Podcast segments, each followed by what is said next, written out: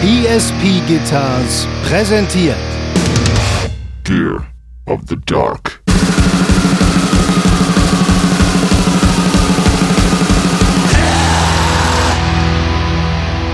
Würde ich damit jetzt hausieren gehen? Ja, mache ich jetzt natürlich gerade. Ah ja, ich wollte gerade sagen, da warst du gerade im ganz großen Stil.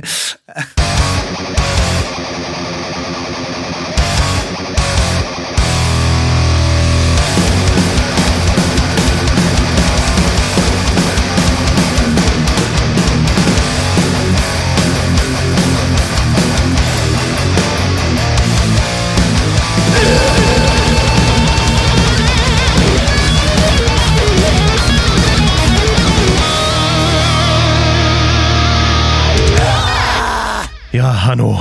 Ja, Simon, da sind wir wieder. FAQ äh, Nummer 3, wenn ich mich nicht täusche, Teil 3. Das ist korrekt, hast du richtig erkannt. Ich richtig erkannt. Langsam wird's äh, kritisch, ne? Also wir sind schon, sind wir schon alte Hasen im Podcast-Game, muss man so sagen, ne? Vor allem im FAQ-Podcast-Game. Gefallen mir aber wieder besonders gut die Folgen. Äh, haben wir ja neulich auch schon drüber geredet. Nach der Aufnahme unserer letzten, äh, es ist immer schön, wenn die Leute Fragen stellen. Man äh, ja, keine Ahnung, man fühlt sich so beflügelt. Es, es sprudelt quasi aus uns heraus, so empfinde ich es. Ja, geht mir auch so. Ähm, Sachen, auf die man sonst nicht kommen würde, drüber zu sprechen, werden einem hier quasi äh, ja, aufs Brot geschmiert und dann und hat man in den keine Mund Chance. gelegt. Direkt, in, ja, direkt mit den Fragen auf dem Brot gefüttert. So, äh, wie geht's dir? So, was gibt's Neues? Äh, ein bisschen gestresst. Äh, ja, einfach saumäßig viel zu tun. Ähm, die Tourvorbereitungen gehen jetzt auch langsam für uns los. Und äh, ja, da gibt's noch so ein paar, so ein paar äh, Herausforderungen, an denen wir gerade arbeiten. Und äh, ansonsten, was mich total stresst auch, ist, dass sich der Mix unserer neuen Platte ziemlich hinzieht. Der sollte nämlich schon sehr, sehr lange in Sack und Tüten sein, aber scheint äh, ja gewisse Herausforderungen auch auf diesem Gebiet zu geben. Äh, und deswegen zieht sich das jetzt alles wie so ein Kaugummi und es stresst so ein bisschen. Und ich habe eigentlich Bock nur das, du kennst das, wenn man so eigentlich einfach nur Gas geben will und ready ist so und äh, alle anderen gefühlt nicht so richtig, ähm, dann stresst ein das. Ja, irgendwie die letzten, ne, das liegt natürlich an Covid, aber auch am State of Mind der ganzen Welt. Alle Leute sind auch so komisch, lethargisch und schlecht drauf. Alle, ja. äh, es ist, es ist so, ich, wir haben das nun schon oft thematisiert, aber auch heute ist wieder so ein ganz besonderer Tag, da fällt mir das so wirklich auf, dass ich auch einfach wahnsinnig müde bin. So, vielleicht liegt auch so, weißt du, nächste Woche Freitag, 15.07. kommt jetzt endlich die neue Platte raus, aber mir hängt das alles so in den Knochen, die ganze Scheiße. Vielleicht romantisieren die Leute das auch, aber was da auch so drinsteckt, selbst auf unserem kleinen Niveau als Band so eine Platte rauszubringen, ne, die zu schreiben, aufzunehmen, promoten, das ist echt so derbe viel Arbeit und ich will mich, also es soll hier keine Beschwerde gleich kommen, sondern es gibt halt leider auch immer so viel schlechte Nachrichten schon wieder, äh, Ja. was das Live-Geschäft betrifft, dies und das von es ich frage mich, wie soll, was, was muss passieren? Und ich rede da nicht mal finanziell, dass man für die letzten zweieinhalb, drei Jahre von Scheiße B als, als Berufsmusiker, nicht mal als Berufsmusiker, sondern als Vollzeitmusiker B oder entlohnt wird. So, ne, das muss doch, so viel Good Vibrations gibt's nicht mal auf einer Reggae-Platte zusammen kombiniert. So, weißt du, was soll denn da passieren, dass man da irgendwie wieder sagt, ach, hat sich ja eigentlich alles gelohnt. Ich habe das Gefühl, und das klingt jetzt ganz bitter und verbittert, was ich sage, aber ich habe das Gefühl, der ganze Aufwand, dieser ganze das nachts wachliegen und sich stressen und, und Streit und versöhnen und äh, äh,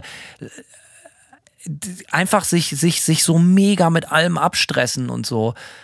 Ähm, es ist irgendwie, es steht nicht mehr im Verhältnis, manchmal habe ich das Gefühl. Kennst du das? Dass man sagt, wie, wie, wie viele Nerven soll ich noch verlieren? So, dass das irgendwie, dass man denkt, ja, das war's wert.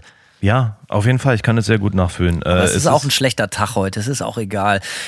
Das klingt viel negativer, als es ist. So sollte es eigentlich nicht klingen. Aber ich bin ganz ehrlich, ich bin manchmal so ein bisschen mit meinen Kräften am Ende gerade. Aber das wird wahrscheinlich auch besser. Ich fliege äh, übermorgen nach Deutschland und da treffe ich natürlich auch wahnsinnig viele alte Freunde und freue mich auf das ein oder andere Kaltgetränk. Und äh, Summer in the City, das ist natürlich geil. Also dementsprechend halb so schlimm, Freunde. Ähm, ansonsten, äh, ey, Simon, wir haben, wir haben oft in dieser Sendung, ne, bevor wir jetzt gleich wieder ans Eingemachte gehen, wir haben oft über Träume geredet hier schon, ne? Du erinnerst dich, irgendwelche stressigen Live-Konzertträume und so, die immer wiederkehren. Ich meine, wir haben es beide schon oft erzählt. Ja. Ey, gestern Nacht, also die letzte Nacht, wieder ein absolutes Paradeding. Das muss ich kurz erzählen, wenn du es erlaubst. Gerne. Also, wir haben ja mit Manta echt lange nicht gespielt und wir sind natürlich auch nervös.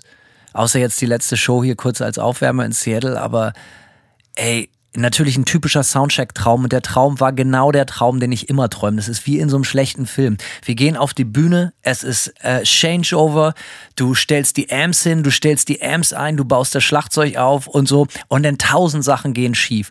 Und ein komplett voller Club leert sich, er leert sich, er leert sich, er leert sich und dann eins, zwei, drei, vier, du zählst ein für den ersten Track und er ist bis auf den letzten Platz leer. Also ich habe diesen Traum wirklich, ich, ich habe sonst leider nicht an wiederkehrenden Träumen, aber dieser Traum in verschiedenen Formen und Farben, äh, äh, haunted me down. Also wirklich immer, er jagt mich durch die Nächte. Immer wenn es ans Eingemachte geht. Und pass auf, kurz bevor du da jetzt deinen Senf zugeben kannst. Dieser war auch besonders absurd weil ich so, Alter, äh, kennst du das? Ich wollte so die Monitore zurechtschieben und dann hatten die Monitore alle zu kurze Kabel und ich haben die einfach nicht an mich rangekriegt, egal was ich getan habe, so. Und dann, ähm, und auch mein Paddleboard, das war dann irgendwie, die Kabel waren nicht lang genug und dann war da nicht genug Strom drauf und so. Und dann gucke ich rüber zu Irinsch, der sein Schlagzeug aufbauen will. Und er hatte noch nicht mal seine Becken aufgehangen und war da eine halbe Stunde damit beschäftigt, aus irgendeinem Grund so ein dekoratives, richtig geiles Surfbrett, äh, Surfbrett sich vor die Kickdrum zu schnallen, weil das musste irgendwie unbedingt dabei sein aus Optikgründen. Und ich sag, was machst du denn, Alter? So, ja, nee, das Surfbrett muss dabei sein. Und wie gesagt, und dann waren wir irgendwann einigermaßen fertig. Es klang äh, fürchterlich und ich guck, dreh mich nach rechts wie immer und es steht keiner mehr in der Halle, weil alle Leute entnervt gegangen sind. Nice. Ähm, ich habe auch diese Woche meinen wiederkehrenden Bandtraum gehabt, allerdings sehr vage, weil es so im Halbschlaf war. Aber mein wiederkehrender Bandtraum ist ja immer, ähm, auf die Bühne zu gehen, aufzubauen und eigentlich zu wissen, dass man das Material nicht gelernt hat. Oh ja, das ist natürlich ein Klassiker. Der kommt natürlich mal. Also ich habe auch nur für die Leute, die es letztes Mal nicht gehört haben, ich habe den Traum von Simon auch oft, wenn ich bei berühmten Bands einsteige, dass ich großkotzig, ja klar mache ich mit, Alter, spiele, springe ich ein und dann so der Drummer zählt ein und es fällt mir auf, Alter, ich bin zwar Fan, aber ich kann die Songs halt null spielen. Ja, hatte ich auch schon mit als Phil, also den Phil-In-Traum hatte ich auch schon, äh, nicht vorbereiteter Phil-In-Gitarrist, aber ja, äh, ist doch schön, dass wir bald auf Tour gehen dann. Ja, genau. Siehst du, da können wir mit dem Drama fertig werden. Ich denke, auf der Nightmare of Walborg Manta-Rutsche, da wird am Ende des Tages nur so zwei Psychologen-Couches auf der Bühne sein, wo wir uns gegenseitig so Cry Me a River, wo wir uns äh, unsere, unsere, mit unseren Drama, Dramen fertig werden, unseren Traumata. Ey, und wir haben ja viele Fragen hier gekriegt, so immer auch jetzt, glaube ich, bei der letzten oder vorletzten Rutsche auch wieder, hey, sag mal hier Unterschied, wie es ist, so in Deutschland, in den USA zu leben. Ähm, on a äh, nicht so schönen Note jetzt gerade. Ich habe gestern äh, hier in Florida einen Freund im Gefängnis besucht. Ja, nicht so geil. Und- Was denn da los? Alter, ja, das müssen wir gar nicht ins Detail gehen, darum geht's gar nicht, sondern es geht einfach nur darum, äh, da, wie unfassbar bitter das war. Also da ist echt nichts mit äh, Wohlfühlecke und äh, Segelkurs und, und so. Äh, das ist richtig, wie man es aus dem Fernsehen kennt. Richtig Ami-Knast. Alle in diesen äh, äh, äh, diesen Jumpsuits, weißt du, so, so diese gestreiften Dinger wie aus so einem Lucky Luke Comic von vor 12.000 Jahren. Ja. Und du sitzt dann vor so einer Scheibe und unterhältst dich über dieses Telefon. Ne? All diese Klischees stimmen. Ich, ich, ich, ich, konnt, ich konnte es auch nicht fassen so. Äh, es war ganz, ganz, ganz, ganz bitter, Alter. Wenn du irgendwo nicht sein willst, Simon, äh, im Gefängnis in den USA. Tja, definitiv nicht. Freedom. Das ist. Ja, Freedom. Also das war, äh, fiel mir gerade nochmal so ein, weil jetzt neulich einer gefragt hatte, so ein Unterschied. Ich war auch in Deutschland nicht, habe ich noch, also ich kenne mich erschreckenderweise nur hier mit dem Knast hier in den USA aus und äh, das war Alter. Da vergeht dir alles, ne? Also wirklich, du kriegst so, du kriegst sogar schon Zustände als als als als Besucher. Egal, ich will da gar nicht ins Detail gehen. Das fiel mir nur gerade ein. Deswegen äh, hängt die Stimmung bei mir auch noch immer so ein bisschen schief, weil wenn das schlecht läuft, dann sehe ich den auch sehr sehr sehr lange nicht wieder. Ähm, es gibt so eine Show hier in den USA, die heißt 60 Days In. Da werden, Kenne ich wohl. Kennst du wohl, ja. Es, Ganz ehrlich, wenn man sich die Zustände reinzieht in diesen äh, Gefängnissen, das ist schon echt, äh, Ja, Vorhof der Hölle, Alter. Also ich glaube echt, es geht nicht, äh, es geht nicht viel schlimmer, als in den Staaten irgendwie im Knast zu sitzen. Ich meine, gut, äh, sicherlich gibt's noch schlimmere, prekärere Zustände irgendwo, aber ey, ich glaube, man macht sich kein Bild darüber, wie weit die USA auch auf dem Level hinter dem Rest der, nennen wir es jetzt mal, nennen wir es mal überkandidiert, hinter dem Rest der westlichen Welt hinterher ist. Also wenn man sich mal so Knastdokus aus Norwegen reinzieht äh, und dann vergleicht. Das ist, darf man aber auch nicht. Die leben geiler als ich. Aber ja, ich weiß genau, was du meinst. Und ähm, ey, kein Land der ganzen Welt, ich weiß nicht, ob du das wusstest, bestimmt weißt du, das hat mehr pro Kopf Inhaftierte als die USA. Ja, weiß So, ich. was ist das für ein krankes Land, was es offensichtlich auch überhaupt, also was, was offensichtlich ganz viel Straftäter hervorbringt, ja, okay, fair enough, aber dann auch mit selbigen nicht umgehen kann, so rein resozialisierungstechnisch, sondern einfach alles und jeden erstmal wegsperrt. So, ich meine, da muss man sich doch eigentlich für schämen, egal. Let's not get into politics. Es ist, äh, es ist wirklich, man kotzt im Strahl. Es ist wirklich richtig krass. Ja, das Fass könnte man über viele Sachen aufmachen. Äh, offensichtlich kommen die ja auch nicht mit ihren Waffengesetzen klar, sonst würden sich die Leute nicht ständig abknallen zum 4. Juli und was weiß ich nicht alles so. Also irgendwie äh, ist es so, äh, ne, also die, es ist so interessant, dass sich das Land so als Musterbeispiel der Demokratie sieht und wenn man das mit dem Rest, mit den anderen Demokratien auf der Welt vergleicht, denkt man so, alter Hahn, ey, das hat hier eher was von Bananenrepublik in so vielerlei Hinsicht. Aber ey, ähm, cool, dass wir trotzdem freiwillig hier sind. Ja, richtig. So, die Leute werden sich natürlich an den Kopf fassen und fragen und so, ey, pass auf, aber liebe, liebe Leute, die Sonne scheint, ne? Ja, und hier gibt's schöne Wälder. Also Ja, meine, auf jeden Fall. Richtig geil. Ja. Äh, naja, es gibt natürlich vieles auch Positives zu berichten. Man ist hier halt einfach zu Hause. So ist es. Aber äh, also in so Momenten wie gestern, Alter, da wird mir dann doch echt anders. Und dann sitze ich mit meiner Frau auch im Auto auf dem Rückweg und sage auch so, ey, ich mache das hier als freiwillig, das ist dir schon klar, ne? So. ja, auf jeden Fall. Ey. Anyways, also wir haben noch jede Menge Fragen. Äh, Ich, ich hau mal direkt rein, ne? lass uns äh, direkt ablenken. Sorry für den Downer hier direkt am Anfang, egal. Es geht los mit Guido Soulsborne. Ab einem bestimmten Alter sind die Konsequenzen von übermäßigem Alkoholkonsum natürlich heftiger als noch in jungen Jahren. Punkt. Wie lässt sich das mit dem Touralltag vereinbaren? Ist es nicht die Hölle, wenn man von Stadt zu Stadt fahren muss, wenn man ein ordentlich, äh, wenn einem eigentlich nur danach ist zu kotzen? Ja, Guido, das hast du richtig erkannt. Das ist natürlich fürchterlich. Der Simon kennt das aber nicht. Nee, das ist richtig. Äh, ich kenne das nicht. Also, naja, ich kenne das natürlich aus der zweiten Hand, weil ich das bei anderen Leuten natürlich durchaus beobachtet habe.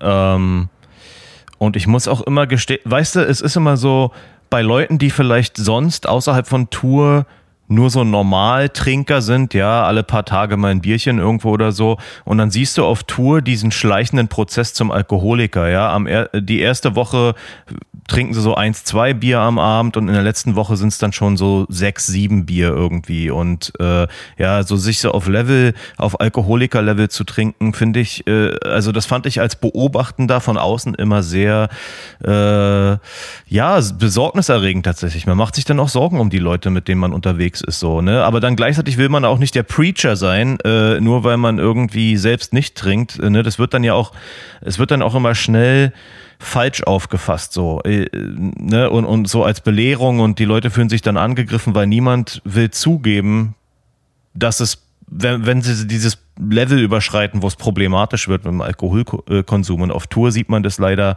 muss ich sagen, sehr sehr oft.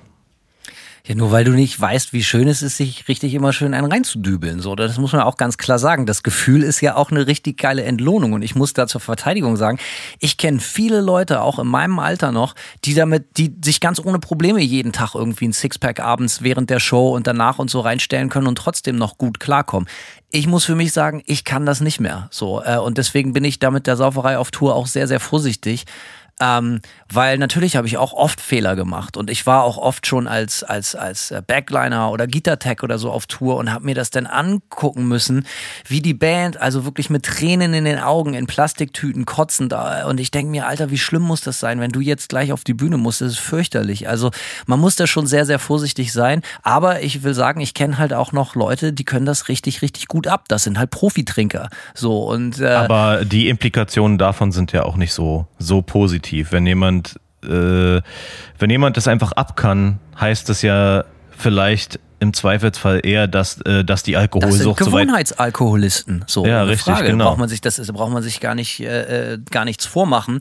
Ähm, es gibt halt Trinker und Nicht-Trinker. Und dann gibt es eine ganz kleine, ganz kleine Gruppe, das sind so Leute wie du, Simon, die so Genusstrinker sind. Ab und zu mal ein schönes Bier trinken oder so. Aber ich kann dir aus eigener Erfahrung sagen, das ist gar nicht so leicht, diesen Nerv zu treffen. Sondern ich kenne das selber. Ähm, wenn man früh anfängt zu trinken und auch aus Gewohnheit trinkt und eigentlich immer trinkt, so dann äh, hinterfragt man das auch nicht. So, ne? Aber Ja. ich komme jetzt in ein Alter, wo ich leider immer beschissener werde in Saufen. Und das ist auch ganz, ganz traurig, weil die Abende bei mir immer sehr, sehr kurz sind mittlerweile. Ähm, und auf Tour, ja, ich habe da natürlich auch schon bitter bezahlt. Ich erinnere mich an eine Tour mit, mit, mit den Kollegen von Death Ride und äh, Skeleton Witch und Evil Invaders. Äh, das war 2018, glaube ich. Da, sind, da war das erste Tourdate in Kopenhagen. Wir haben uns alle in Hamburg beim Nightliner getroffen, äh, gegen Mitternacht abends und sind dann losgefahren und natürlich war das wie Klassenfahrt, alle völlig durchgedreht, alle saufen, saufen, saufen, saufen und dann noch auf die Fähre rüber und auf der Fähre habe ich für alleine ausgegeben, noch mehr saufen und morgens bin ich in Kopenhagen aufgewacht und das erste, was mir im Kopf war, Fehler. Das war ein Fehler. Gleich der erste Tourtag von, von so einer Vier-Wochen-Tour oder so, gleich so starten mit Massive Hangover from Hell. Ah, da hing gleich irgendwie, hing der Segen direkt schief, so. Also deswegen bin ich da auch sehr, sehr vorsichtig geworden. Ich kann aber nicht garantieren, dass es nicht irgendwann wieder passiert. Äh, man soll die Feste feiern, wie sie fallen. Aber Guido, ja, natürlich. Äh, es ist absolut die Hölle und es ist auch mega scheiße. Und äh, apropos Profitrinker, bin ich auch ganz ehrlich, bin ich auch nicht stolz drauf.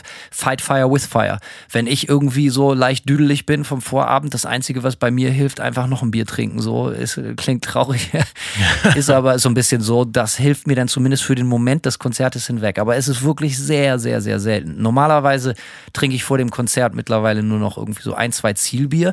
Und das Konzert, was wir jetzt letztes Wochenende in Seattle gespielt haben, habe ich komplett nüchtern gespielt. Und auch ganz bewusst, einfach um mal auszutesten, ob ich eventuell meinen mein Habitus dahingehend einfach ein bisschen verändern sollte. Machen wir weiter hier, der Dando. Dando Torch fragt, was ist euer Geheimnis zu eurem persönlichen Erfolg in Klammern in der Musik? Was treibt euch an, immer weiterzumachen? Ja, äh, Simon. Hanno lässt so eine, so eine schöne Pause, damit ich direkt auch antworten kann. ja, genau. damit sich Kennst mich wie meine Ehefrau. Wir kennen uns, äh, ja, kennen uns gut. Ja, ähm, was soll ich dazu? Ich glaube, äh, der Punkt ist, dass man, Welcher Erfolg, ja. dass man irgendwann einfach, äh, das ist wie so eine Besessenheit, ja. Man kann dann auch irgendwann nicht mehr anders, wenn man wirklich, wenn man wirklich das tut, was man tun will und auch, äh, wie wir in einer der äh, vorhergehen, äh, vorhergehenden FAQ-Folgen schon beantwortet haben, da hat jemand gefragt, was würden wir sonst für Jobs machen, ja, wenn wir nicht Musik, Musiker wären. Und der Punkt ist ja bei mir ganz klar so, äh, ich bin einfach nicht dazu in der Lage, viele normale Jobs zu machen. Ähm, ich glaube, so vom, vom Mindspace her, ich könnte das gar nicht, aber dann, ähm, ja, dann, ich glaube, am Ende des Tages, worauf es äh, hinausläuft, ist, dass man sich halt einfach echt abplagen muss. Und man muss wahrscheinlich dieses, äh, diesen Kompromiss einfach eingehen, sich auch irgendwann zu sagen, so, ey, wenn ich jetzt hier auf irgendwie so ein Level kommen will als Musiker, wo ich irgendwas damit bewegen kann, ja, oder auch im, in der Peripher- Peripherie von Musik, dann muss ich meine ganze Zeit da auch reinstecken, so. Weil ich glaube, wenn so, wenn du so einen Vollzeitjob hast irgendwie und dann nebenbei ähm, am Wochenende ein bisschen Mucke machst, dann sind die Voraussetzungen schon denkbar schlecht, um äh, in Anführungszeichen Erfolge in der Musik zu erzielen, einfach weil du nicht die Zeit dafür aufbringen kannst, die es braucht, um dich auf so ein Level zu bringen, wo das überhaupt erst in Frage kommt. Ähm, Und wie gesagt, ich kann nur immer wieder wiederholen, vom Musikmachen allein, äh, äh, es reicht sowieso nicht so und ich muss ja offensichtlich auch eine ganze Menge machen im Kosmos von Musik, äh, wie Mastering, ein Label starten, einen Podcast mit Hanno machen, so, das ist ja alles, das spielt ja alles dann irgendwie auch zusammen, weil Mu Musik machen allein äh, als Erfolgsformel ist denkbar schwierig. Also bei mir kann ich das relativ einfach beantworten. Das Geheimnis zum persönlichen Erfolg, und ich bin mir 100% sicher, das gilt für Simon auch, äh, absolute Ehrlichkeit zu sich selber. Mach nur das, was du wirklich fühlst, weil nur das, was du wirklich fühlst, kannst du auch authentisch rüberbringen und so aufnehmen und erzeugen, dass Leute dir das böses Wort kommt jetzt Produkt abkaufen wollen. Denn ich, ich meine, wir kennen es alle und auch die Zuhörerinnen da draußen so. Jeder, der, also ihr, ihr kennt das doch auf 50 Meter gegen den Wind, Alter. So, wenn jemand was faked. Wenn das nicht real und authentisch ist und das, ich, ich nehme das den Leuten nicht mal übel. Manche Leute sind jung, die wissen noch nicht, wie, wo sie hingehören, was sie machen wollen, was sie darstellen wollen. Aber für mich war schon in jüngsten Jahren, ich hatte schon in den jüngsten Jahren immer eine Vision. Und bei mir sah das so aus, dass ich zum Beispiel direkt nach dem Abi gesagt habe, ich mache jetzt nicht mehr. Ich bin äh, äh Totalverweigerer und äh, habe gesagt, ey, ich bleib jetzt zu Hause und ich schreibe jede Nacht nur Riffs und schreibe Texte in mein schwarzes Büchlein und und und. Ähm, das hat auch was einen gewissen, gewissen Wahnsinn, Schrägstrich Besessenheit zu tun. Natürlich auch, dass es einfach keine andere Wahl gab. Und äh, ich kenne Leute, äh, die haben, ey, ich habe, es gibt eine wunderbare Doku von Tony Hawk. Ich weiß nicht, auf welchem Sender die läuft. Die ist auf jeden Fall neu.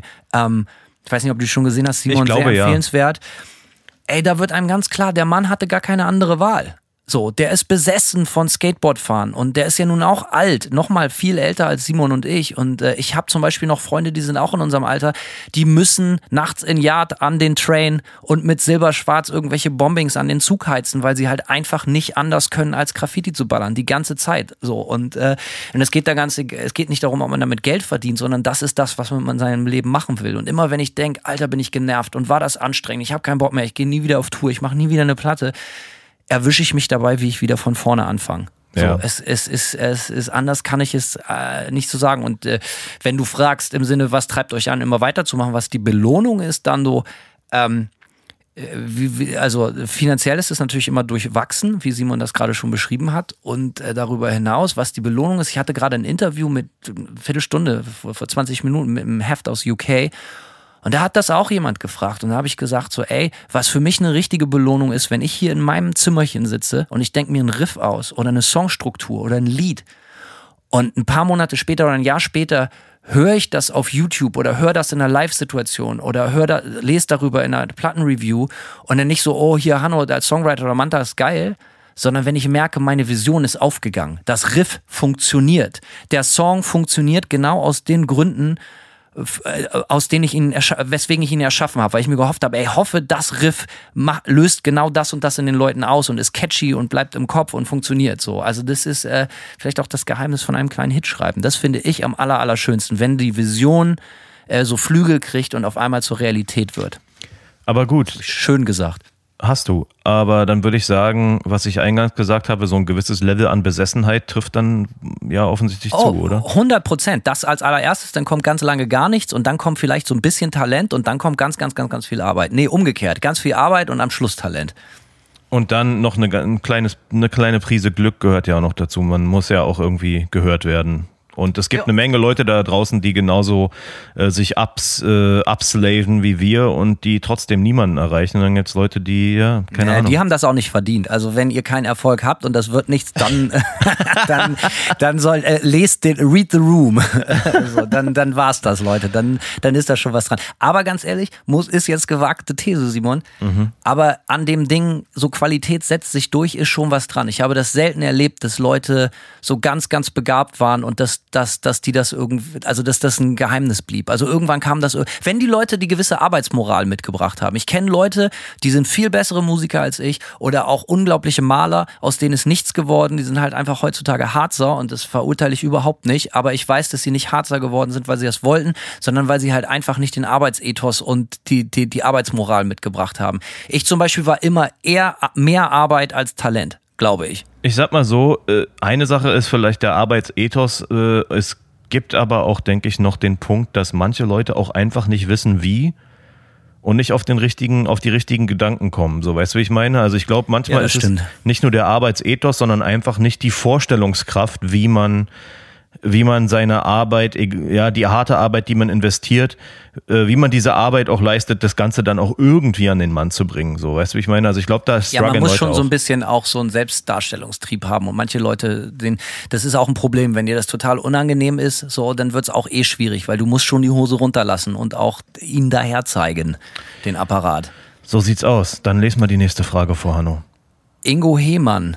Die wohl meist diskutierteste, diskutierteste, diskutierte Band im Metal ist wohl Metallica. Was haltet ihr generell von denen? Was sind eure Gedanken zu deren drei Ähren, zu den drei Ähren der Band? 80er Jahre Trash, 90er Mainstream, danach der Versuch alter Männer wieder richtig Metal zu machen. Ja, äh, haben, ich, ich persönlich habe äh, äh, ich habe ein gutes Verhältnis zu Metallica, aber so ein Verhältnis wie zu ganz vielen Bands.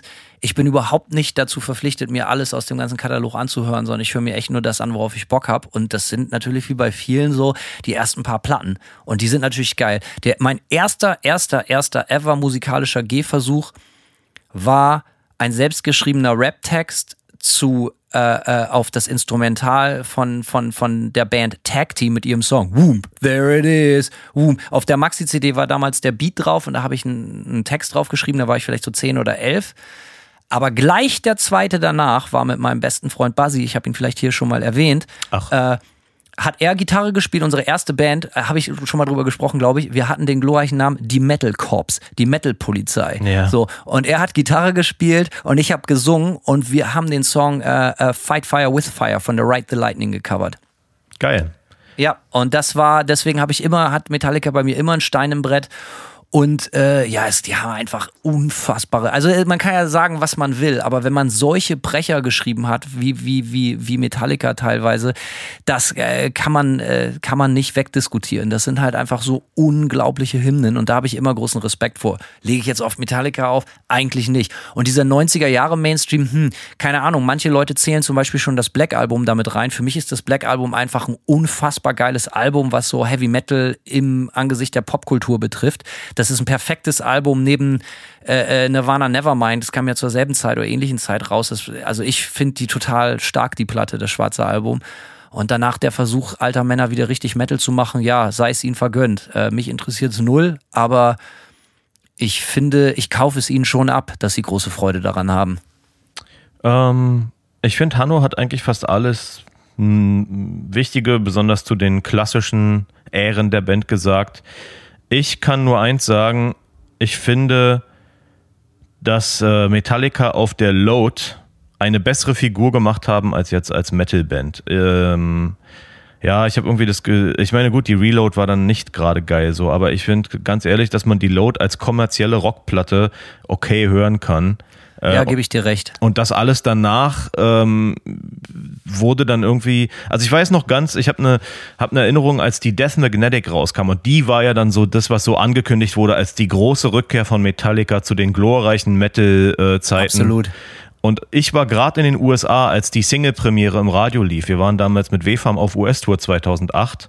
Und dann lief diese erste Single, die ja schon irgendwie auch sieben Minuten lang ist oder so. Und ganz ehrlich, wir saßen im Van und haben teilweise gelacht, weil es irgendwie so, so kacke war. Ich fand es einfach so, ja, weißt du, wie ich meine? Ich fand es echt mich- schlimm.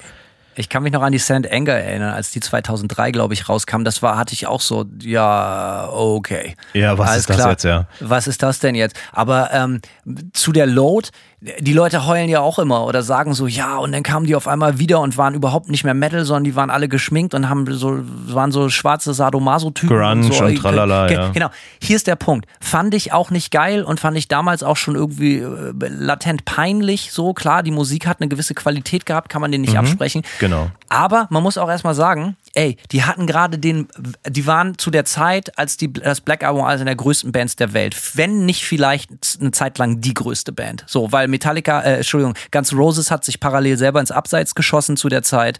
Äh, und dann einfach zu sagen, Alter, wir halten jetzt mal vier Jahre oder was weiß ich, wie wir die Füße still und kommen, erfinden uns komplett neu. Selbst wenn diese Neuerfindung nicht geil war. Aber das musst du halt erst, ja. Genau, das musst du ja erstmal bringen. Du hättest ja auch einfach sagen können, wir machen genau da weiter, wie 99 Prozent aller anderen Bands. So, Ja. die einfach die Welle weiterreiten. Und äh, das muss man erstmal bringen und dafür habe ich immer einen gewissen großen Respekt, wenn, wenn man als Band Risiken eingeht.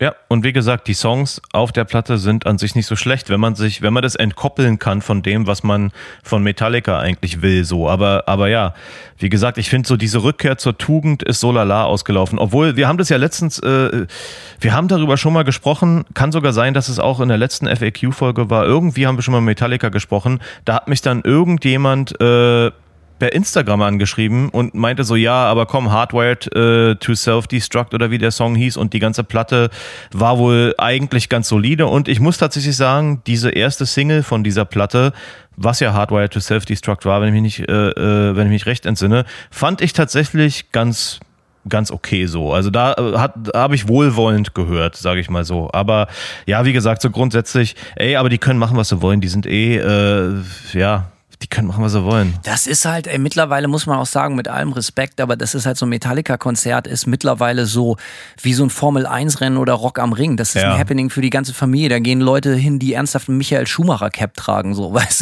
du? so, Ja, ja, auf das- jeden Fall. Das ist so, äh, ja, das ist so Mainstream as Mainstream is can get, hätte ich fast gesagt. Aber ich, es gibt guten Mainstream, es gibt scheiß Mainstream. Und ich glaube, Metallica zählt eher zum guten Mainstream. Ich gehe jetzt demnächst mit äh, Iron Maiden gucken. Muss das sein? Nö, auch nicht. Aber ist trotzdem immer noch geil irgendwie. Alles klar, machen wir weiter. Ja, äh, PS nix gegen Schumi. Ja, Ähm. ach, du bist ja so ein Autonah, richtig, genau. Äh, so, Matthias Bäumler. Ähm, wie denkt man sich gute Gröllparolen, Schrägstrich Hooks für Songs aus? Äh, This is Era Borealis äh, zum Beispiel, ne? Und fällt euch spontan eine gute Zeile für den neuesten Song meiner Band ein? Ähm, auf die zweite Frage kann ich Nein sagen oder nur irgendwas Dummes. Äh, und ich lasse Hanno einfach mal beantworten, wie er auf solche Hooks kommt. Wie du meinst, wie er seine Hits schreibt, ja, das kann ich gerne sagen. Also, Seine Welthits. Das, äh, ich beantworte mal beide Fragen direkt in eins. Also ich habe natürlich eine gute Zeile, äh, beziehungsweise äh, eine gute Zeile oder auch einen guten Titel für den neuesten Song deiner Band. Denn ich habe hier ganz viele kleine schwarze, schlaue Büchlein rum. Ich schreibe meine Songs so, dass ich meistens als erstes einen richtig geilen, catchy Songtitel habe. Damit geht bei mir alles los. Irgendwie, was möchte ich gerne hinten auf dem Vinylcover lesen? Denke, frage ich mich als erstes so. Und äh, ein guter Filmtitel hat schon oft dafür gesorgt, dass ich mir einen Film angucke. Mehr noch als eine Rezension oder sonst was. Also damit fängt schon mal an. Du musst irgendwie, in, und das ist halt ein Handwerk des, des Songschreibens, nicht mal des Hitschreibens, aber du musst, du musst halt einfach gut sein, Slogans zu machen. Du musst, auch- du musst auch gut in Slogans machen, wenn du deinen Bäcker, deine Bäckerei bewerben willst oder wenn du deine Partei nach vorne peitschen willst. Es geht um Slogans. Und äh, das ist Era Borealis, ja, natürlich. Äh, äh, das war so beknackt, dass wir auch Selbstzweifel hatten, diesen Song überhaupt auf die Platte zu machen. Aber irgendwie hat das dann sich doch so irgendwie äh, eingegroovt und die Leute finden es cool. Und äh, ich bin halt auch manchmal Team Stumpfes Trumpf, sag ich ganz ehrlich. Mir, mir macht so eine Eindimensionalität und Einfachheit, wenn das gut ist, eine große Freude, äh, Freude. Und ich finde, dass simple Songwriting, die effektiv sind und schnell auf den Punkt kommen, die Songs, ist eine Kunstform für sich. Jeder, oder nicht jeder, aber ganz viele Leute können sagen, Alter, das hier ist mein neuer 11 Minuten Black Metal, Post Metal, Grunge, Acid, UK Trash, Ambient Dub Track. Ja, okay, herzlichen Glückwunsch. Aber schreib mal so einen, so Knaller. So, weißt du, da, darum geht's halt. Und äh, für mich zumindest. Das war für mich immer die härteste Währung, wenn es um Songwriting geht. Und ähm, Gute Gröllparolen, ja, Alter, wenn man erlebnisorientierter Berufsjugendlicher ist und auch gerne mal einen zwitschert, so, dann fallen einem natürlich immer gute Parolen ein. Ich bin dafür bekannt, auch beim Fußball den einen oder anderen rauszuhauen oder auch äh, einfach nur beim gemütlichen Zusammensein in der Kneipe. Das bezieht sich nicht nur auf die Band. Also ich glaube, dafür habe ich einfach ein gutes Talent, muss ich sagen. Andere Leute sind zum Beispiel total gute Musiker und ich bin halt ein richtig geiler Prolet. Nice. Lies doch einfach auch direkt die nächste Frage vor. Ähm, Satan is a Woman. Äh, herzlich willkommen zurück, äh, Woman. Äh, ähm, Satan. Äh, Ja, wann kommt Buzzy als Ehrengast zu GOTD?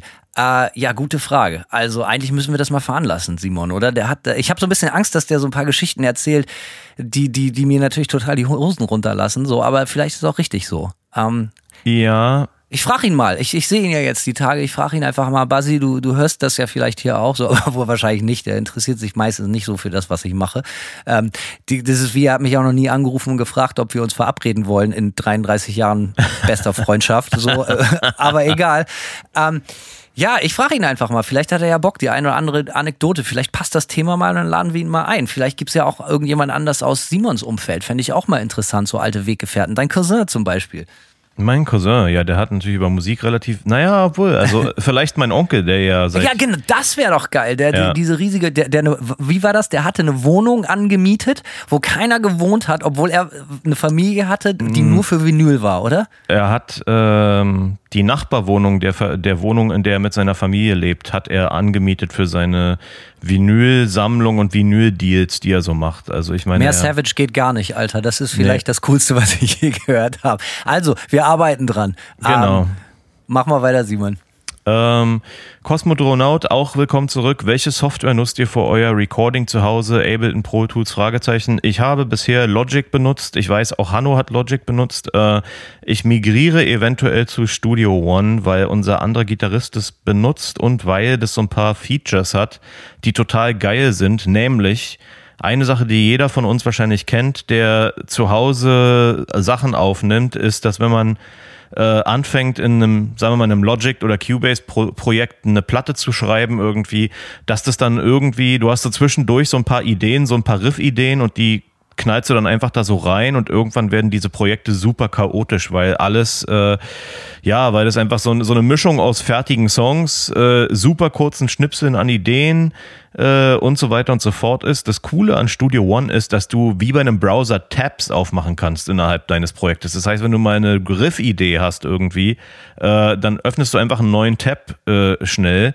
recordest deine Riff-Idee da rein und dann gehst du wieder zurück in den Haupttab, wo deine, ja, sagen wir mal, dein Arrangement von fertigen Songs ist und kannst da weiterarbeiten. Finde ich, ist so als Musiker mal eine richtig pfiffige Idee. Ja, habe ich schon original nicht mal kapiert, was du erzählt hast. Also ich benutze auch Logic und ich benutze es aber wirklich nur in dem Umfang, dass ich auf Record und Play drücke und auf Stop. Und es ist ja wirklich, ich komme ja von, von Tonbandgerät. Ne? Ich habe früher angefangen aufzunehmen mit einer 16-Spur Analogmaschine und da komme ich Holz. her. Ja, aus Holz noch damals, äh, aus Kartoffelschalen. Noch, äh, ja, so, genau. Wir hatten aber nichts nach dem Krieg. So, Ja. und ähm, ja, und da komme ich her. Deswegen also, und dann bin ich später zu so einer Harddrive-Lösung, zu so einem Harddisk-Recorder von Alesis rübergegangen, HD24XR, der eigentlich genauso funktioniert wie eine Tape-Maschine. Mittlerweile benutze ich auch Logic, aber wirklich nur zum Tracken und vielleicht so ein bisschen Basic editieren. Also ich kann schon eine Gitarrenspur zusammencutten, auch irgendwie den besten Part an den anderen besten Part ranschneiden, das geht schon. Äh, aber ansonsten mache ich mit der Post, mit, mit, also so, so produktionsmäßig mit der Software selber wenig. Aber ich äh, habe äh, Logic, weil das die einzige ist, die ich jemals so kennengelernt habe und ich finde die im Vergleich, das bin nur ich persönlich, alle Cubase-Nutzer werden was anderes sagen, ich finde die sehr übersichtlich. Ja, es ist auch das, worauf ich gelernt habe und ich habe es tatsächlich relativ schnell kapiert, äh, obwohl das ja, und das Ganze... ist, heißt bei mir was.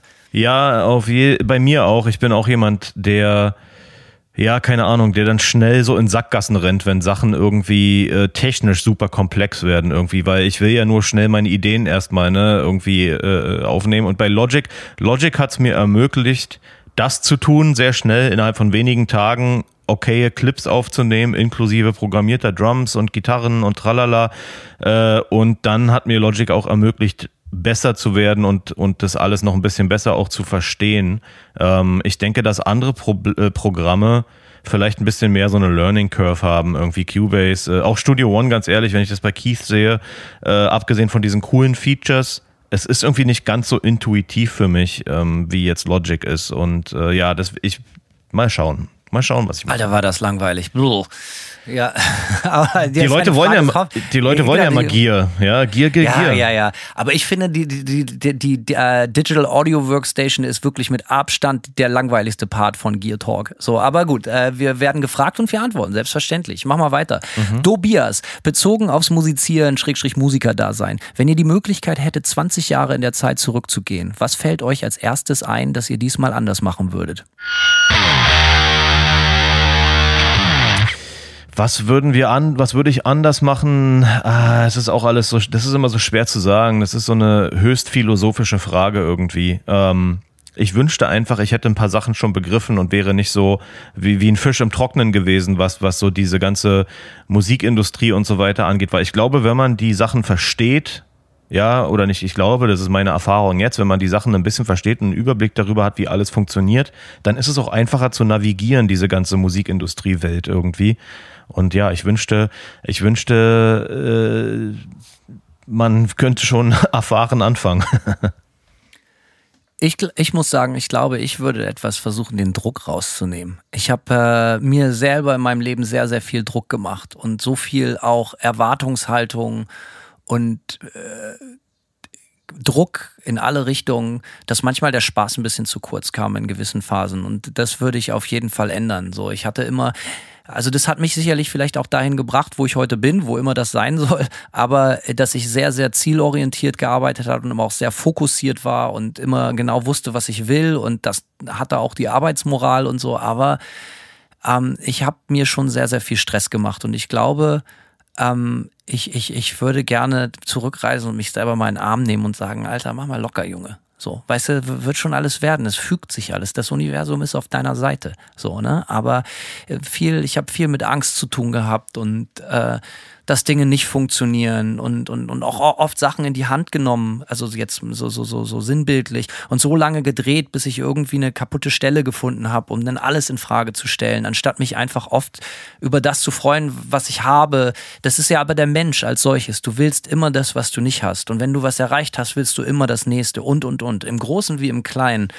Und ich wünschte, da hätte ich so ein bisschen mehr Lockerheit besessen manchmal. Und ich, das, das hängt mir jetzt noch manchmal auch in den Knochen, dass ich, dass ich, dass ich ganz viel für was arbeite und anstatt mich dann auszuruhen, darüber zu freuen und auch mal die Stopptaste zu drücken, um es einfach mal zu betrachten, habe ich schon vergessen, wie viel man eigentlich schon geile Sachen erlebt hat, wie viel man schon erreicht hat, wie viel möglich, viel mehr von dem wahr geworden ist, was man sich hätte erdenken und erträumen können. Und ich glaube, ich hätte irgendwie vielleicht einfach mal ein bisschen lockerer machen müssen hier und da. Und die zweite Sache ist, ein, eine Möglichkeit, um ein bisschen lockerer zu machen hier und da. Ich glaube, ich hätte mir ich, also es klingt jetzt total bescheuert so, aber vielleicht hätte ich mal studieren sollen. Gar nicht, um mit meinem Studium was anzufangen, aber ich kenne ganz viele Leute, die waren auch dann später Musiker und die waren dabei oder danach ein bisschen entspannter und glücklicher, nicht weil sie die Absicherung eines abgeschlossenen Studiums hatten, sondern weil sie Momente in ihrem Alltag haben, der sie so ein bisschen von diesem 24 Stunden, wie wir eben schon gesagt haben, Wahnsinn und Besessenheit abgelenkt hat das ist bei mir ganz krass ausgeprägt. So, das, das, das ist, glaube ich, ich kann mich erinnern, dass zum Beispiel die beste Zeit als Musiker, die ich je hatte und die kreativste, da habe ich bei Mercedes am Band gearbeitet.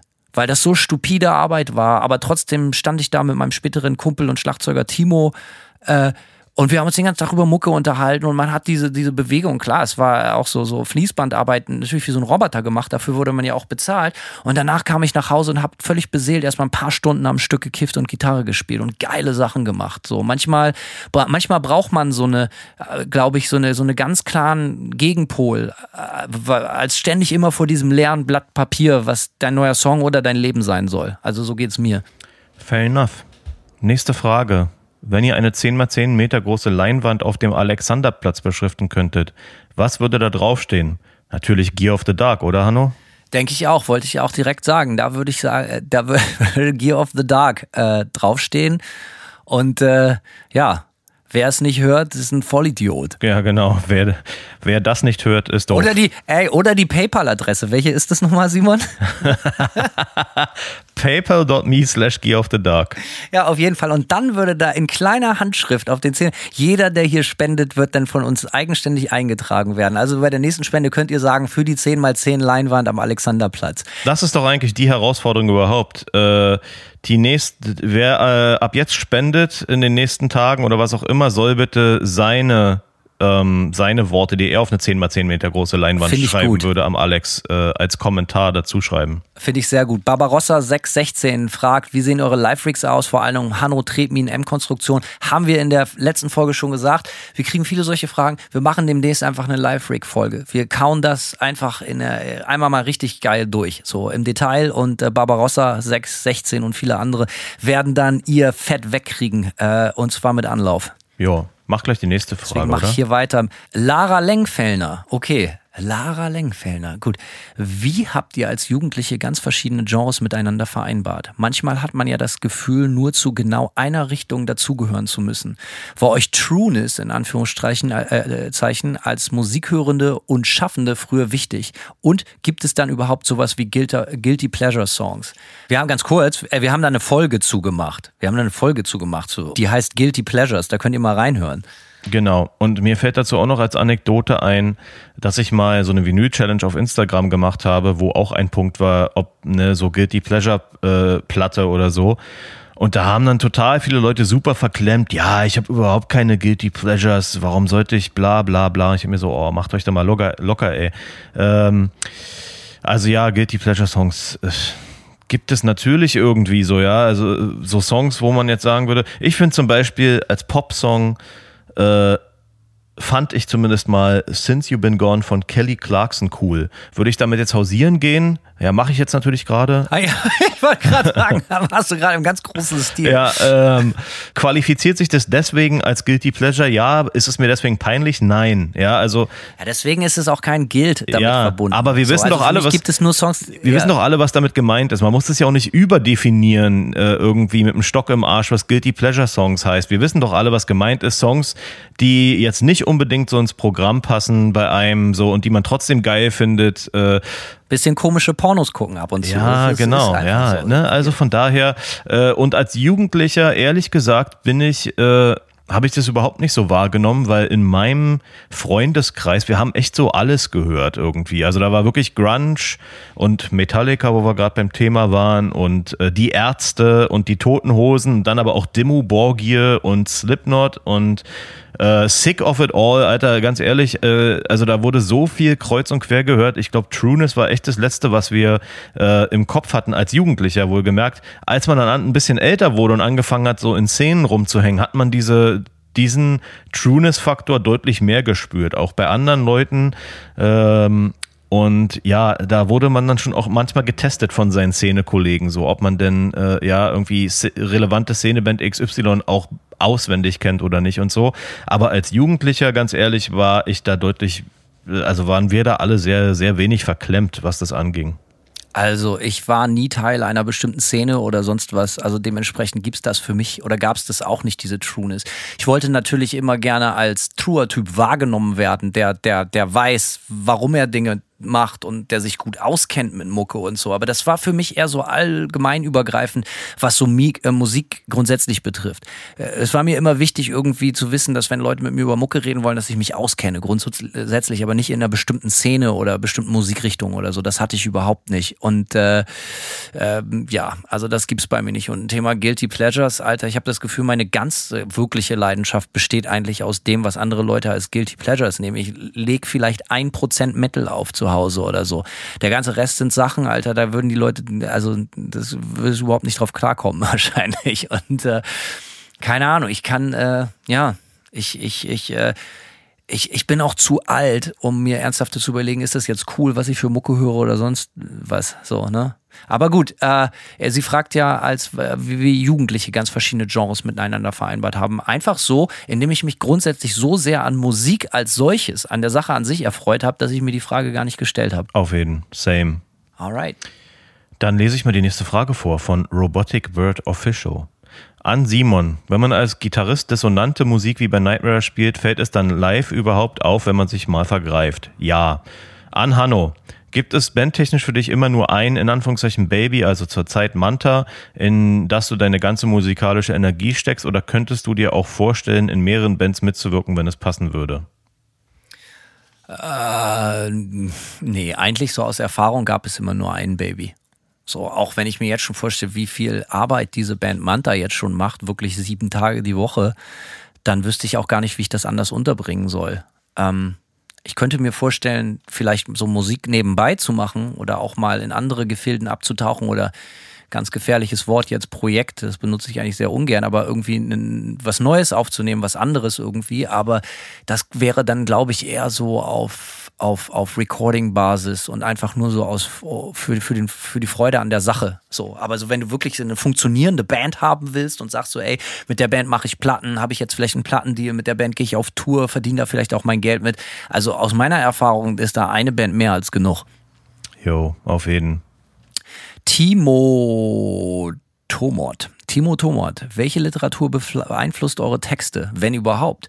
Und was wird auf Tour gelesen? Musikerbiografien, Bravo, Gitarrenmagazine, Fix und Foxy, Hustler, die satanische Bibel, die Wendy oder was von Uta Danella, wer immer das ist? Weiß ich auch nicht. Also letzteres äh, dann wahrscheinlich schon mal nein. Ähm, beantworte doch mal, während ich Uta Danella google.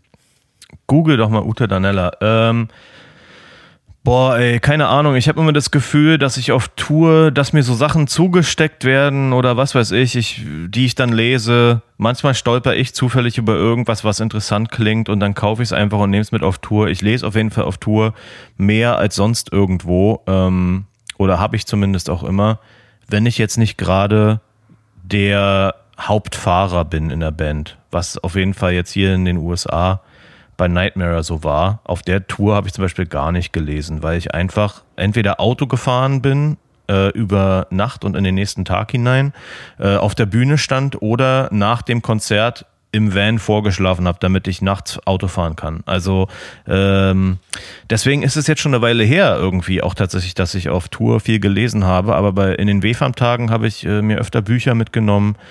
Ja, und da so alles, also auch so äh, pro, ne, so, so Klassiker wie Bukowski, was dann irgendwie auf Tour zum Beispiel. Immer nice. Auf Tour super, weil du auf Tour eh in so einem komischen Modus bist und dann so Bukowski auf Tour lesen, finde ich, hat, äh, ist immer sehr unterhaltsam und, und verstärkt fast diese, diese Stimmung, ähm, die man sowieso schon hat auf Tour noch. Also erstmal ein Wort zu Uta Danella. Uta Danella ähm, war eine deutsche Schriftstellerin, deren Werk im Bereich der Trivialliteratur angesiedelt ist. Mit rund, halte ich Mm. fest, 70 Millionen verkauften Büchern gehört sie zu den erfolgreichsten deutschen Autoren des 20. Jahrhunderts. Mehr als zwei Dutzend ihrer Romane wurden für das Fernsehen verfilmt. Sie, halte ich fest, sie schrieb auch unter dem Pseudonym Stefan Dohl. und, und von wegen zu der Vorgängerfrage, was so Trueness angeht, wenn ich gefragt würde, ob ich Uta Danella lese, sage ich immer, ja, eher so Stefan Dohl. So, ne? Und dann habe ich, wissen die Leute schon immer, was Phase ist, dass ich mich richtig gut auskenne. Ich lese gerne äh, äh, Schrift, Musikerbiografien. Ist äh, sehr stumpf, aber finde ich immer mega geil. Äh, weil Ich eigentlich auch ganz gerne, ja. ja, also ich habe hier schon oft darüber gesprochen, welche ich auch richtig gut finde. Ähm, und äh, ja, finde ich, finde ich immer. Ich habe mir jetzt gerade die, die, die Biografie von Marilyn Manson bestellt. Da bin ich sehr gespannt drauf, ähm, was da in dem Kopf wohl so vorgeht. Und äh, ja, ansonsten, ja, ich lese, ich, ich lese auch Gitarrenmagazine, wenn ich sie. Ich habe ja lange auch für eins geschrieben, genau wie Simon auch. Und wenn ich sie in der Hand habe, lese ich die auch auf jeden Fall. Ähm, ansonsten, ja, äh, Anglermagazine finde ich auch super. Ich lese tatsächlich auf dem äh, auf Tour auch gerne so Sachen wie Metal Hammer. Ja, muss ich jetzt tatsächlich mal auch äh, gestehen. Gutes Magazin hat natürlich unsere neue Platte gerade als Album des Monats gekürt. Also ist vielleicht das beste Magazin der Welt. Ganz klarer Fall. Ganz klarer Fall ist vielleicht so, ja. Ähm, schauen wir mal, ob sie das bei der Nightmare-Platte dann auch richtig machen. Da Und dürfen wir sehr gespannt sein. ja, über, über Nightwish platzieren oder so. Ähm, Nee, wir haben gegen Arch Enemy gewonnen. Das fand ich schon ein bisschen erstaunlich. Aber gut, machen wir einfach hier weiter. Also Nille Grabowski fragt, limitiert ihr euch künstlich beim Aufnehmen, was Spuren, Overdubs, etc. angeht oder nutzt ihr alles, was die Technik heute zu bieten hat? Wo steckt mehr Kreativität? Äh, außerdem Live-Aufnahme oder alle nacheinander mit Klick einspielen, was passt für euch und wo entsteht mehr Energie im Song? Ähm, kann man, finde ich, alles in einem Abwasch beantworten, ehrlich gesagt. Ähm, es, äh, früher bei WFAM zum Beispiel haben wir die Songs immer so geschrieben, dass es tatsächlich irgendwie genau für zwei Gitarren gepasst hat. Also es gab extrem selten mal Overdubs äh, auf den früheren Platten besonders, ähm, sondern es wurde immer so gemacht, dass man das exakt genauso live reproduzieren kann. Ähm, bei Nightmare zum Beispiel haben wir oft viel mehr so äh, irgendwelche Soundlayer Layer noch im Hintergrund, irgendwelche Samples oder oder äh, ja, irgendwelche einfach irgendwelche Sounds und wenn man dann damit anfängt, dann wird es natürlich schwierig, sich mit den Spuren zu limitieren.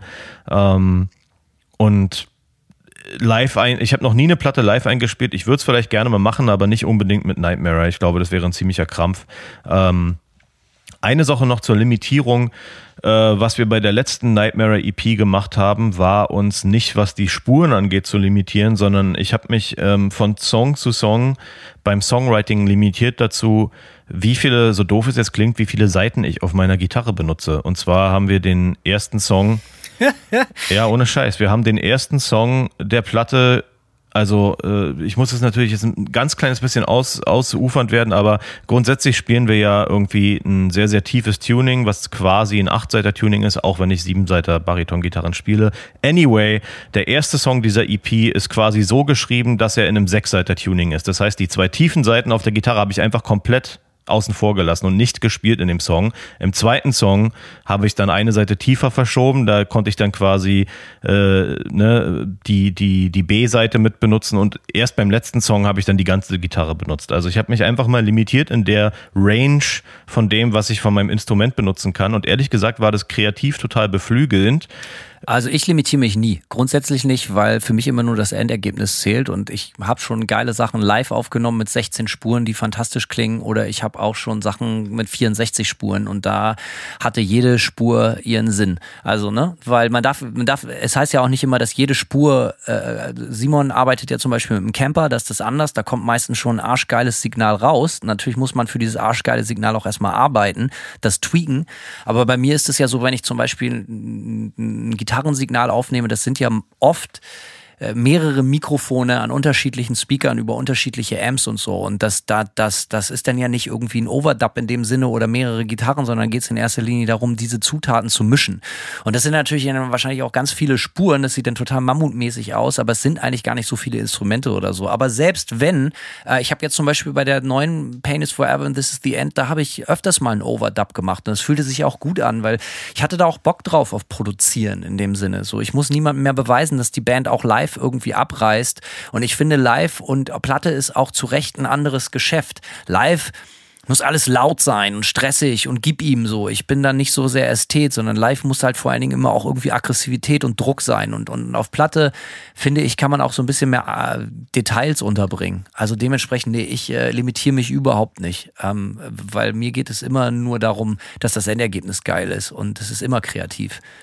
Ja, um da noch was Ergänzendes zuzusagen. Ich habe auf jeden Fall auch schon Songs geschrieben für Platte, die man live gar nicht reproduzieren konnte. Zum Beispiel, dass ich mitten im Song die Gitarre wechsle auf ein komplett anderes Tuning irgendwie. Einfach nur, weil ich was im Ohr hatte, was ich unbedingt ja, realisiert, realisieren wollte sozusagen. Und dann ist es auch einfach so, dann weißt du ab dem Punkt schon, okay, dieser Song, den wirst du niemals live spielen. Das ist auch okay, weil die Vision des Songs sozusagen das einfach nicht, äh, ja, diesen Rahmen einfach sprengt. Aber es ist ja auch in Ordnung, also ich finde es auch okay, als Songwriter zu sagen, man macht es jetzt sozusagen, ja, man, man geht diesen Schritt weiter, so, weil warum sollte man sich da limitieren, wenn man kreativ weiterdenkt als die technischen Möglichkeiten des Live-Settings?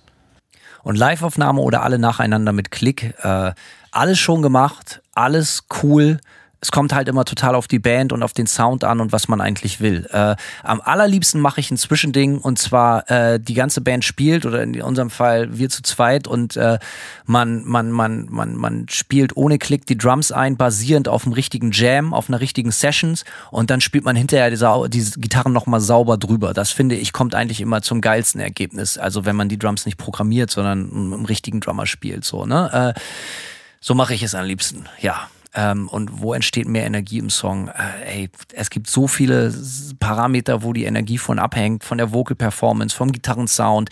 Auch, ey, ich, ich kenne ich kenn Drums, die, oder ich kenne Beispiele von Drums, die live gespielt sind, da stellen sich dir die Nackenhaare auf, so schlecht ist das. Und ich kenne halt Drummer, die spielen auf Klick so, als wäre es völlig scheiße, total kalt, programmiert. So, also ähm, das kommt halt echt immer auf die Musiker an. Es sind alles Hilfsmittel.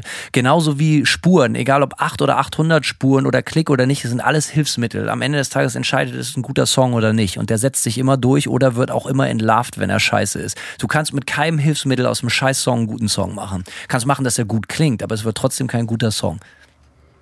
Jo, dann liest doch gleich die nächste Frage. Die passt auch ein bisschen dazu, finde ich.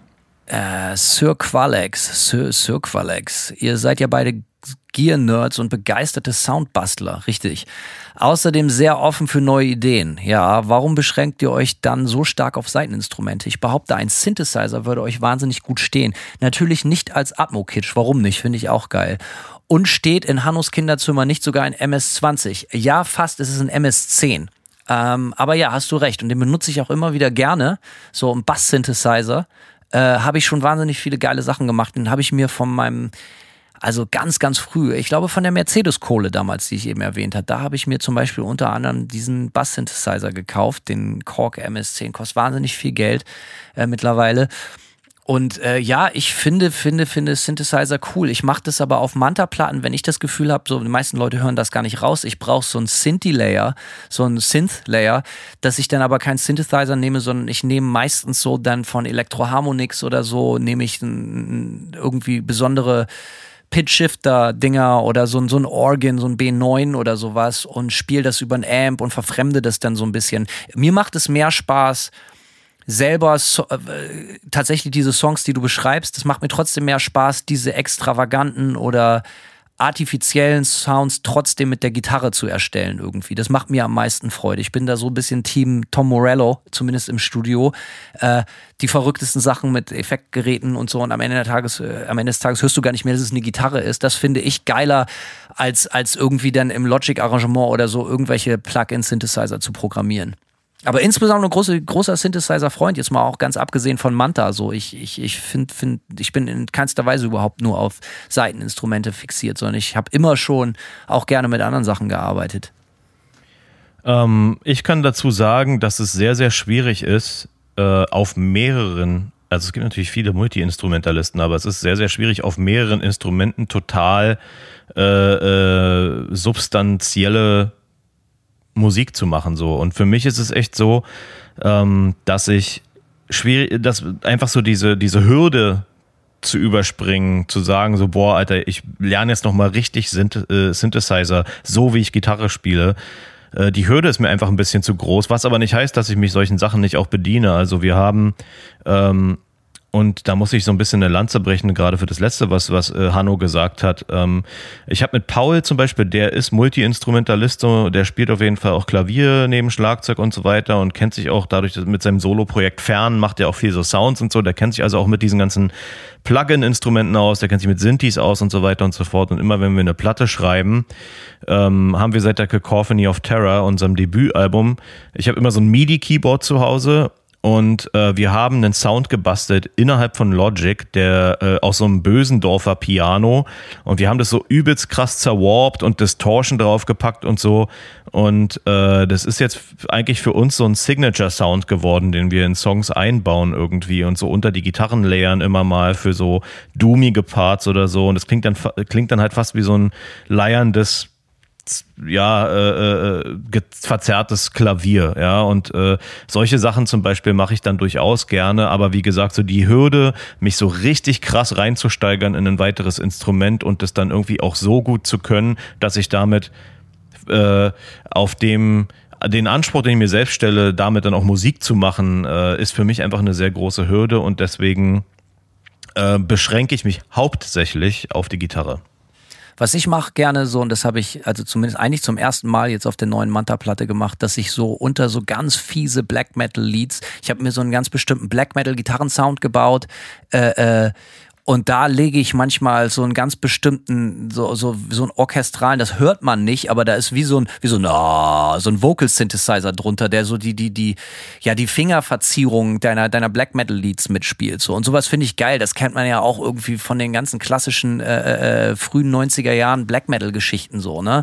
So. Und, äh, ja, das finde ich einfach geil. Ich mag das, wenn so die, die Black Metal Mellows so richtig poppen, wenn das so rausknallt und auch so ein bisschen, äh, wie sagt man, ähm, ja, so, so fast, fast so, einen, so einen leichten Moment zum Kitsch hat. Das finde ich schon geil. So, ne? Äh, es muss natürlich irgendwie äh, alles stilvoll passieren und immer äh, äh wie sagt man, so ein bisschen subtil, aber es gibt ja schon, also ich, ich, alles, was hilft, immer so. Ne? Ich, ich produziere einfach gerne Platten und ich finde, Platten produzieren macht auch, macht Spaß, wenn eine geile Band ins Studio kommt und, und einfach sagt so, ey, wir sind genau wie wir klingen, bitte bilde das möglichst cool ab, alles klar. Ich finde aber auch jetzt, wenn man so zu Hause alleine produziert, so wie Simon und ich das auch viel machen, dann äh, äh, gibt es da überhaupt keine Grenzen. Der Spaß bei der Sache ist ja wirklich in der Kiste zu wühlen und sich in, in, in Sachen zu verlieben, die einem gestern noch gar nicht bekannt waren oder so.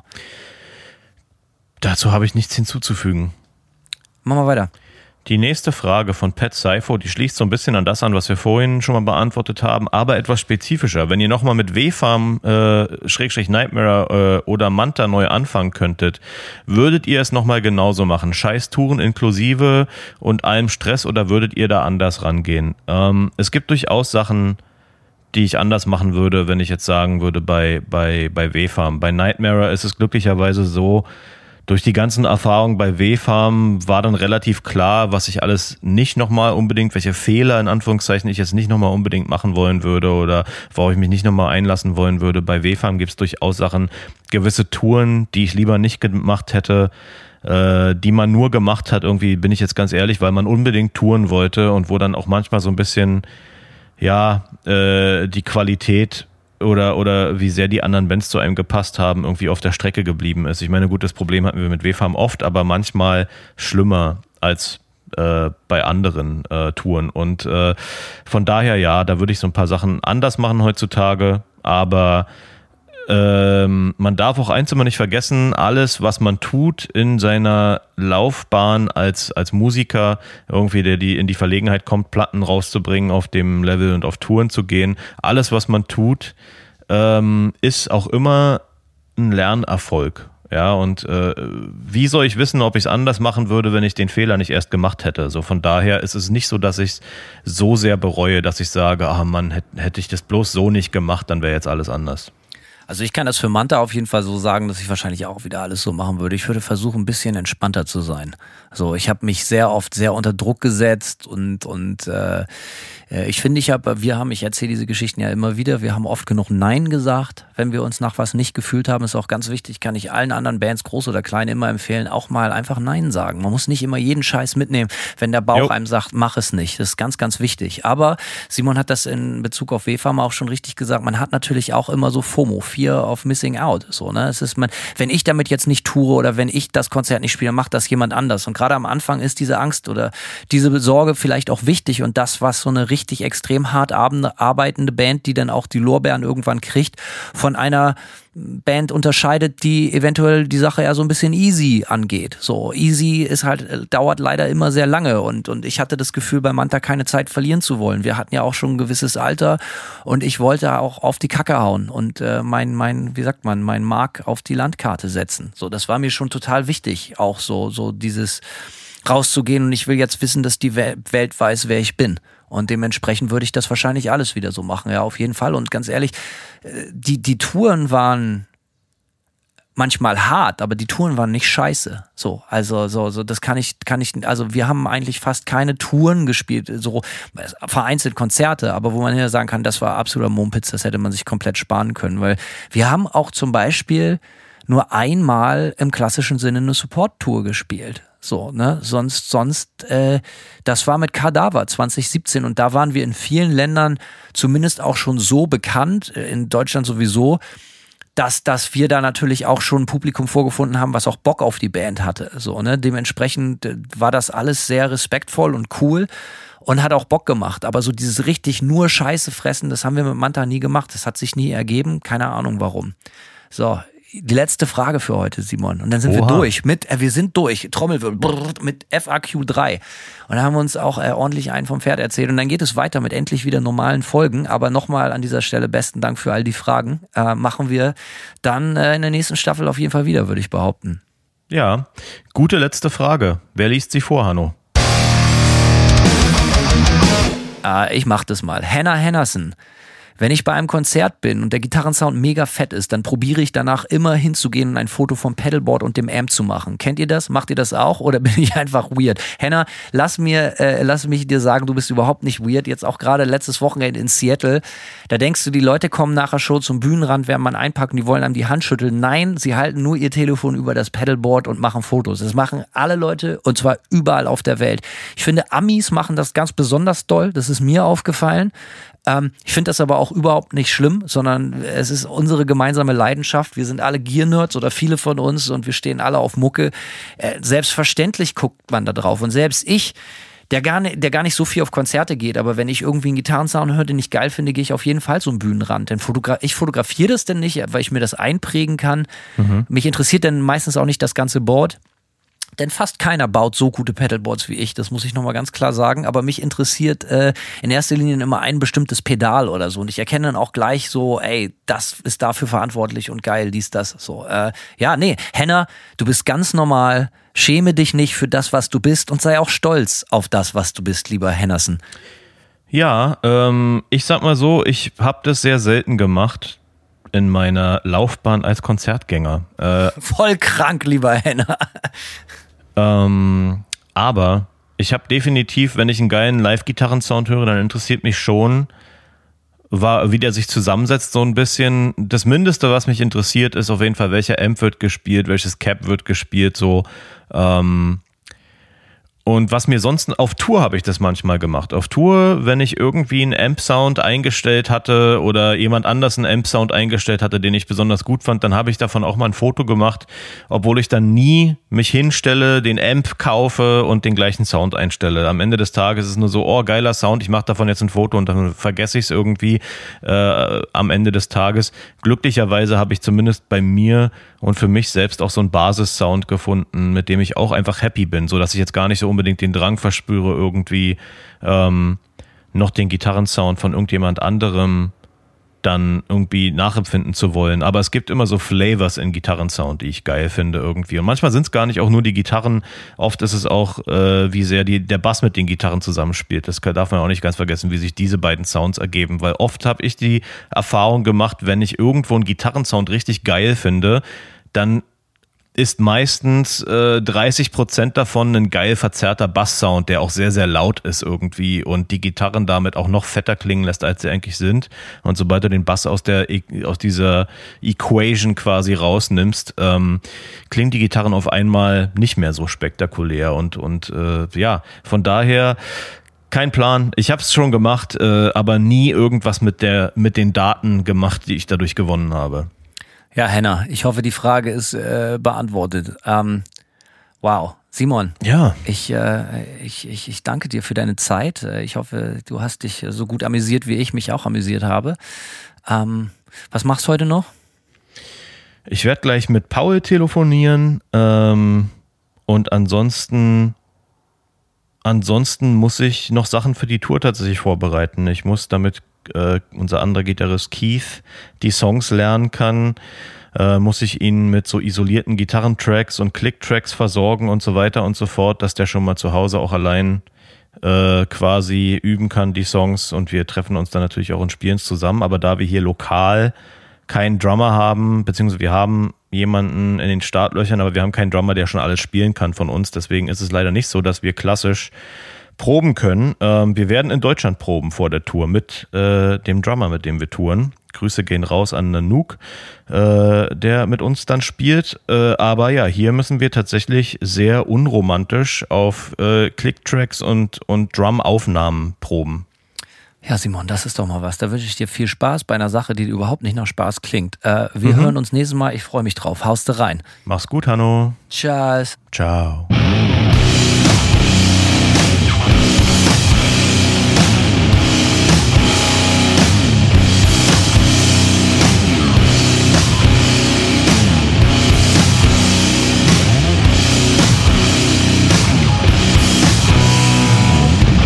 Serve one master. That is destruction.